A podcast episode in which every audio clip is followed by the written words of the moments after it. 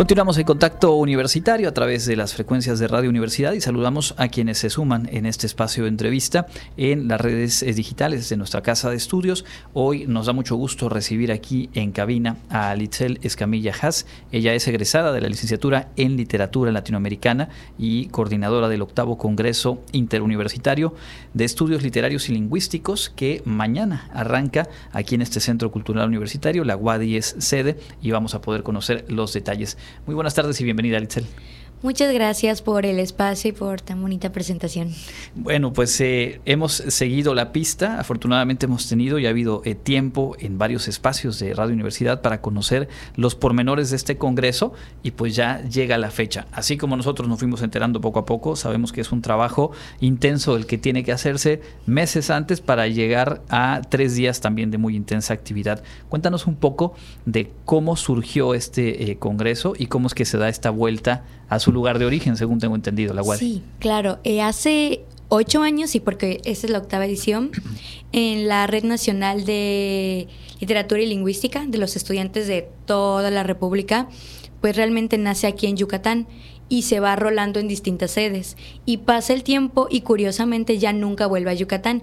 Entonces, como una forma de resistencia, eh, los estudiantes de literatura de la Facultad de Antropología de la UADI deciden crear su propio congreso, que es el CIEL, que pues nunca se va de casa, ¿no? Nunca se va aquí de, la UADI. Ok. Ahora bien, eh, ¿Cuál es eh, la, ¿Cuáles son las características, digamos, los acentos que ustedes ponen en este Congreso? Que ya desde el nombre obviamente nos, nos habla de la integración de un par de disciplinas, pero que en términos eh, más amplios seguramente hay elementos que le dan como cierta identidad.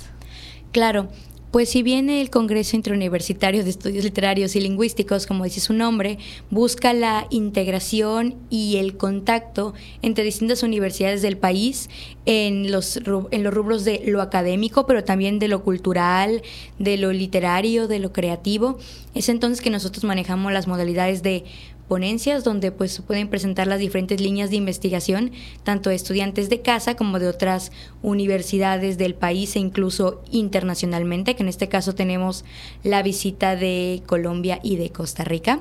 Y por supuesto también abrimos el espacio cultural y creativo en donde varios varias escritoras aplican al Congreso y en las modalidades de tertulias, que son en las tardes, en las tardes noches, en cafeterías de la ciudad, igual para que conozcan un poco de nuestra cultura, del espacio meridano. en, ahí comparten sus textos literarios, obviamente todo afín a la temática. Correcto. ¿Cuántas personas esperan que asistan en esta edición que arranca mañana? Sí, entre ponentes, escritores y magistrales tenemos poco más de 60 personas, pero obviamente siempre tenemos los brazos abiertos para los estudiantes de nuestra facultad, de las seis licenciaturas, en general de toda la UADI y cualquier persona que se quiera sumar. El evento arranca mañana eh, a las 9 de la mañana aquí en el Centro Cultural Universitario y los otros dos días de actividad, me decía, serán en la sede de la licenciatura, que es la Facultad de Ciencias Antropológicas. Así es. El programa de actividades ya se puede revisar. ¿Qué destacarías? ¿Cuáles son los puntos que más eh, los entusiasman, las los entusiasman al haber construido y configurado lo que en estos tres días se va a llevar a cabo? Sí, pues realmente creo que en general todas las mesas son muy interesantes. Nuestra temática de este año es Mundos Posibles, explorando la frontera entre la literatura y la realidad. Así que tenemos mesas de ponencias con temas muy variados, desde distopías, utopías, ciencia ficción, fantasía, terror. Tenemos cinco mesas magistrales que son increíbles. Nuestra primera mesa es dictada por el maestro Gonzalo Rosado García, que va a hablar sobre la literatura medieval y la y los mundos posibles que se desatan en ello. También tenemos la magistral de la doctora Mariloli, que habla sobre literatura fantástica, de la doctora Rocío Cortés, nuestra directora, que también habla sobre todos estos mundos posibles. De, ah, tenemos una magistral muy buena que habla sobre la sociopolítica en Star Wars, que la da el doctor Alejandro Loesa, que es nuestro coordinador. y tenemos, sí, y qué, y qué momento oportuno, ¿no? Para, para esa lectura de Star Wars desde la geopolítica. Vaya que hay cosas que revisar. Súper, sí. Eh, entonces, digamos, diferentes temáticas, diferentes formas de eh, compartir el trabajo de investigación, de análisis, y eso me lleva a una pregunta eh, básica y que hacemos obviamente con, con el mayor respeto, pero que vale la pena para quienes nos escuchan y no tienen esta cercanía. ¿Cuáles son las áreas de trabajo, digamos, en donde se insertan profesionalmente las y los egresados de un programa como en este caso la licenciatura en literatura latinoamericana de la UADI? Claro, sí. La mayoría de la gente piensa que, ah, te creas de literatura, no tienes trabajo, pero no. Bueno, yo creo que en general cualquier carrera que estudies, si lo haces con pasión y con dedicación, trabajo va a haber en cualquier lado. Pero en el caso de literatura, eh, hay ciertas áreas específicas en las cuales vamos preparando para insertarnos en el mundo laboral al egresar. Uno de ellos es la docencia, que justamente actualmente yo soy maestra de prepa de literatura, entonces es un área. Otra área es la gestión cultural, que pues entre ello, pues justamente entre el Congreso, que es todas estas gestiones que estamos haciendo. También podemos ser editores y correctores de texto, de estilo. Eh, y pues básicamente son como estas áreas en las que vamos manejando pero pues en todo lo que podamos leer, escribir y corregir, ahí siempre vamos a estar. Y que además eh, en, los medios de comunicación es una realidad que hay mucho campo en el cual, y lo hemos constatado nosotros eh, recientemente, pero a través del tiempo aquí en Radio Universidad, hay una mancuerna muy interesante y que enriquece mucho el trabajo, en este caso radiofónico, pero en términos generales de los medios de comunicación a partir del conocimiento y de las herramientas que ustedes adquieren a lo largo de su formación. Sí, así es. Bueno, cuéntanos en tu caso particular. Eh, sí, adelante. Ah, ok. Ah, eh, cuéntanos un poco acerca de tu acercamiento, cómo definiste estudiar esta licenciatura, que bueno, ya has concluido en la parte eh, formal y que ahora me decías estás en el proceso de titulación. ¿Qué fue lo que a ti te llamó la atención? ¿Cómo te enteraste de la carrera? Que a final de cuentas eh, son historias similares, pero cada una va teniendo como sus acentos particulares. Cuando hablamos de una licenciatura, pues todavía joven, eh, como lo es en este caso, 20 años si no me equivoco, sí. Eh, de, la licenciatura en literatura latinoamericana. Wow, pues mire, es una historia de origen bastante chistosa. Yo originalmente iba a estudiar ingeniería mecatrónica. Ok. Y no aquí en Yucatán, en, otra, en otra, en otra eh, en otra ciudad, ¿no? En Monterrey, de hecho. Entonces yo estaba como perfilada para otras cosas, pero desde muy joven siempre sentí este amor por escribir y por leer. En específico en la primaria que quiero mencionar a la maestra Marta Rueda de León, que fue mi maestra de primaria, que me permitió leer el libro Salvaje de Juan Villoro y lo leí y de ahí me enamoré y dije, es que yo tengo una conexión con la literatura. Pero pues pasan los años y como que voy definiendo otras cosas y cuando iba a presentar mi examen de admisión en otra escuela, dije, pues vida es una y si no hago lo que me apasiona ahora, pues no va a ser nunca. Entonces cambio de ingeniería a literatura y vámonos. Entonces luego pasan distintas cosas y me entero que en la UADI, porque una maestra mía de la preparatoria me comentó que en la UADI había literatura y que mejor eh, en un lugar tan bonito como Mérida, no tan lejos de mi casa, de mi lugar de origen que es Cancún, cerca de mi familia, en un lugar tan, tan cálido, tan cómodo y una carrera que me guste, pues dije, va, entonces tocó estudiar muchísimo para el examen, pero sí creo que yo decidí estudiar literatura porque creo que si bien las ciencias exactas son maravillosas, pues por algo quería estudiar ingeniería, creo que puede resumir el mundo en, en cosas tan, tan compactas como los códigos y los números, creo que la literatura nos permite expandir el mundo, nos permite conocer y explorar los sentimientos humanos, que es la esencia de nuestra vida como personas, y eso poder plasmarlo en arte como es literatura, creo que es un oficio pues simplemente maravilloso y haber tenido el honor de poder estudiarlo, de poder investigarlo y compartirlo durante cuatro años, creo que fue la mejor decisión que pude haber tomado.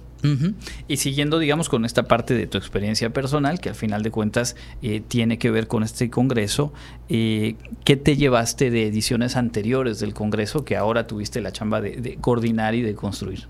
Sí, pues justamente creo que lo que me llevo se enfoca mucho en las temáticas. Las temáticas anteriores al a, esta octava edición, la séptima, la sexta, la quinta, habrá mucho de la resistencia en la literatura, sobre todo porque las tres temáticas anteriores sí les tocó el contexto pandémico o reciente del pospandémico. Entonces se hablaba de la resistencia de los cuerpos, de la sociedad, de todo esto que se puede encontrar en la literatura. Y creo que es lo que me llevo, que si bien la literatura nos permite explorar pues, los mundos posibles y los sentimientos y nuestras vivencias como seres humanos, creo que también nos permite encontrar maneras de, de, resistir, de coincidir y de reencontrarnos con otras personas en otras circunstancias. Y también, no lo mencioné, siempre me fue un poquito, que otra de las áreas de laborales que podemos estar es la investigación. Entonces, por medio de todas estas investigaciones académicas, culturales, literarias de las otras ediciones, nos permitieron crear esta temática que es la de mundos posibles,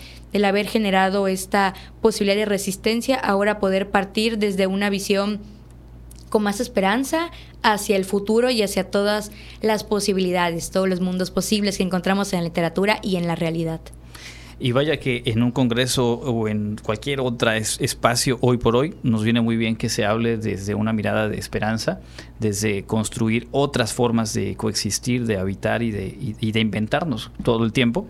Y creo que en ello pues hay un acierto en la temática que han configurado. A reserva de algún otro detalle que tú quieras agregar, yo te preguntaría cuántas personas integran, quienes eh, participan en lo que decíamos al inicio, ¿no? Hacer posible, en este caso el Congreso, que obviamente también es un esfuerzo desde la licenciatura, desde la facultad, pero que ponen en marcha y que desarrollan eh, habilidades, pues estudiantes y egresadas egresados, como es tu caso. Sí, pues en este caso el comité tiene la fortuna de contar con personas increíbles, muy inteligentes, muy fuertes, muy participativas, que mi mano derecha y la que me viene levantando desde que iniciamos esto es la subcoordinadora que es Montserrat Palomo. Un saludo, Monse, eh, le está escuchando. También tenemos la participación de Valeria Puc, que no solo es una colega de la licenciatura, parte del comité, sino que también es eh, la actual dirigente, consejera estudiantil de la Facultad de Ciencias Antropológicas. También contamos con la participación de Gerardo Trinidad, Katia Alonso, Diego No y Andrea González como parte de el comité y por supuesto pues todo el staff que igual si bien nosotros como el comité vamos tomando como decisiones importantes y cosas decisivas para el Congreso, pues quien prácticamente nos ayudan con toda la chamba y a levantar y a difundir y hacerlo todo, pues viene siendo el staff y por supuesto las autoridades, nuestro coordinador, pues el doctor Alejandro, nuestra directora, la doctora Rocío. Entonces, si no fuera por todas estas personas, no estaría yo aquí hablando de este proyecto tan grande. Pues enhorabuena, sabemos que va a ser muy exitoso, que va a ser muy provechoso para quienes están iniciando su recorrido en la licenciatura, quienes ya están a medio camino, quienes ya están pues justo entrando al siguiente capítulo, como es tu caso.